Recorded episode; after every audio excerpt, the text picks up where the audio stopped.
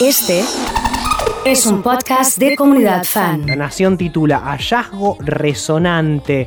Eh, anunci- anuncian que hay posibles indicios de vida en, en Venus. ¿eh? Eh, otro medio también titula de la, misma, de la misma manera. Astrónomos descubrieron indicios de vida en las nubes de Venus. Un grupo de expertos halló por primera vez fuera de la Tierra una molécula llamada fosfina, posiblemente creadora de microbios y de bacterias. Bueno, un poco hablábamos con Gaby en el pase eh, de justamente esta posibilidad, lo tomamos co- con humor obviamente, de, irnos a Venus a vivir directamente, porque ahí no hay eh, directamente coronavirus, no debe haber nada y el aislamiento está garantizado.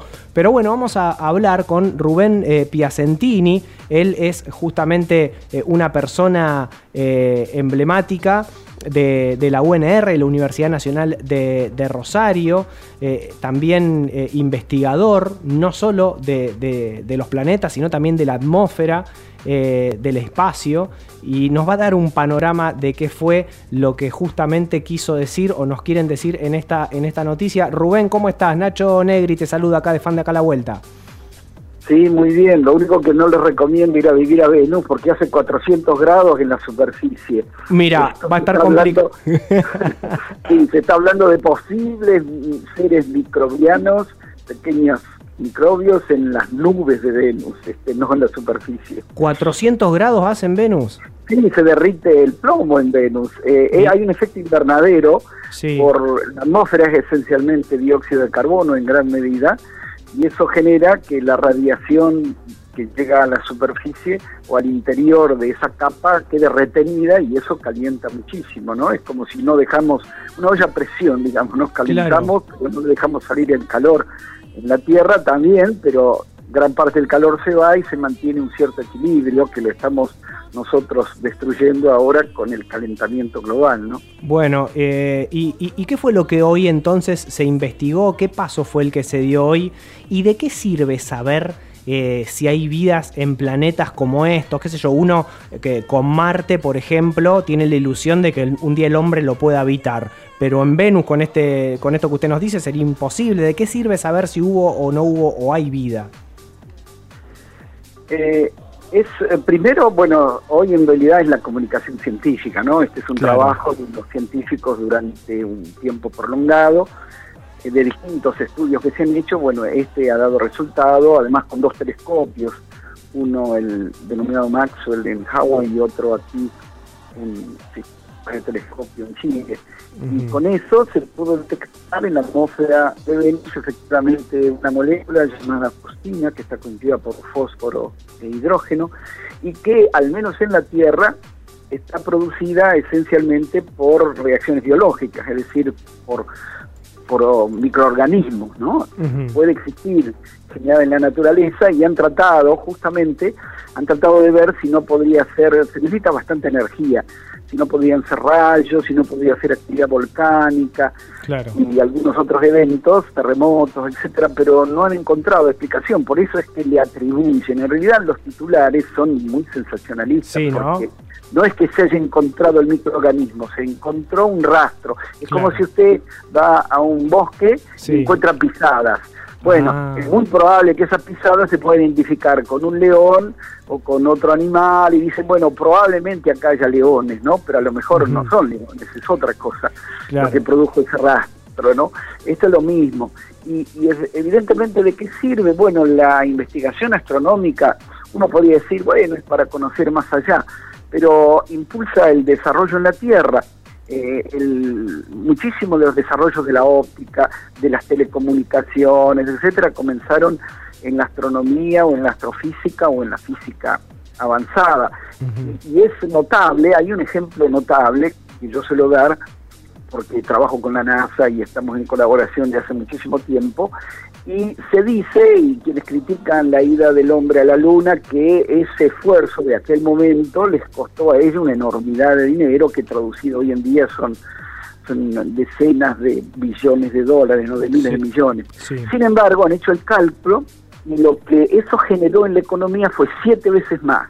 O sea, todo lo que salió como miles de productos desde desarrollo de computadoras, porque eran mínimas las computadoras, desarrollo de telas, desarrollo de tratamientos médicos, etcétera, terminaron impactando en la economía siete veces más de la inversión que se hizo. Claro. O sea que bien hecha la inversión, porque también se puede hacer y no obtener ningún rédito, ¿no? Lógico. Pero bien hecha la inversión puede dar resultados muy importantes. Le, le quiero preguntar, ¿la luna sigue siendo un fenómeno a investigar? Porque se pisó hace mucho tiempo, pero todavía eh, sigue siendo un factor de poder para las potencias mundiales el hecho de, de- de volver a, a- a llegar y, y- y de seguir analizando sus propiedades. Sí, efectivamente, era primero una carrera, ¿no? A ver quién llegaba Claro. al primero que pudiera salir de la Tierra y poner su pie en la Luna, ya era un hecho histórico, ¿no? Como lo fue en su momento.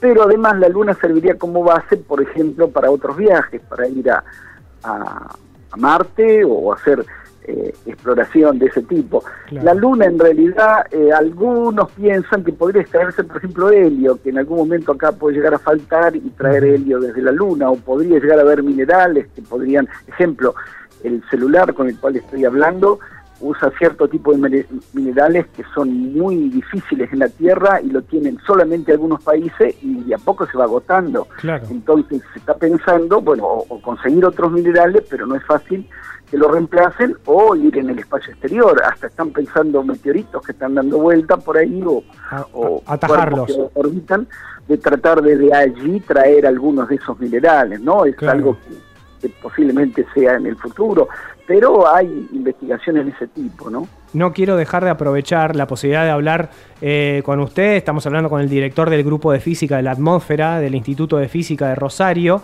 que justamente depende del CONICET y de la Universidad Nacional de Rosario, para justamente... ho- Hoy, usted sabe que volvimos a sentir olor a humo.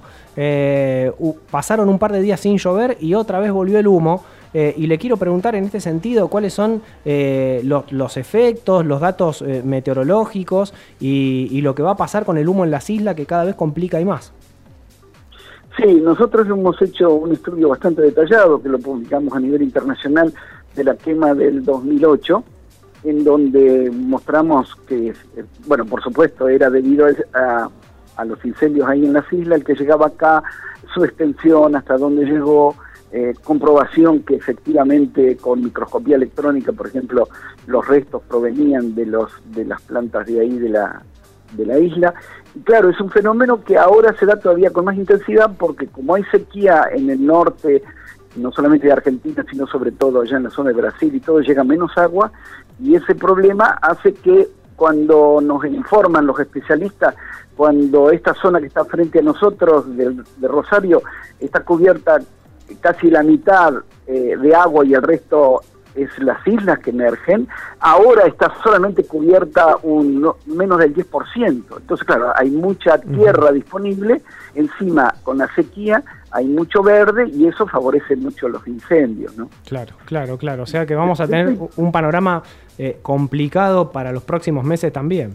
Si no llueve y para colmo los pronósticos son que probablemente se intensifique la niña, o sea, hasta hace poco se decía, bueno, eh, posiblemente haya una niña, ahora ayer acabo de recibir un informe de que habría un 70, aproximadamente un 75% de probabilidad que se dé una niña moderada, es decir, las niñas se clasifican en débiles, moderadas y, e intensas, y moderada es bueno, intermedio, y si se da, daría menos lluvia, y eso complicaría más la situación, ¿no? Yo estoy proponiendo que ya existen en parques nacionales, nada más que la propuesta nuestra de nuestro grupo es con torres telescópicas, poner torres que con unas 12 hemos calculado desde Santa Fe hasta la desembocadura del Panará permitirían controlar los incendios. Y eso haría que apenas salga una pequeña columna de humo o se vería un fuego, se vería entre comillas porque serían equipos electrónicos que estarían indicados, detectan la señal porque es una fuente de calor, o bien por el humo, y entonces se podría actuar rápidamente. El problema es que ahora por ahí comienza el fuego y recién al día siguiente, o si algún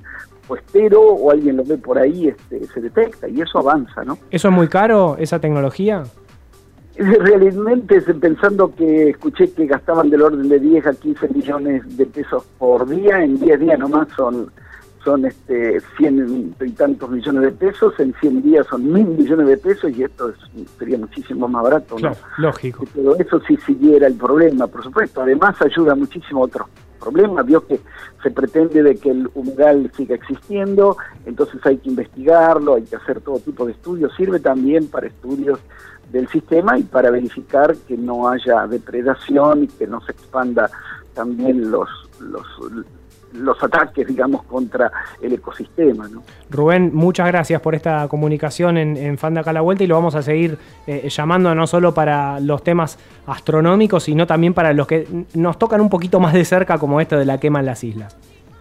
Sí, como no, encantado. Si está bajo mi posibilidad de responderle, encantado. Y si no, los voy a orientar quién es el especialista que puede explicarles. Muchas gracias. ¿eh? Ahí pasaba Rubén Piacentini. Él es director del Grupo de Física de la Atmósfera del Instituto de Física de Rosario eh, y obviamente investigador del CONICET y de la, y de la UNR.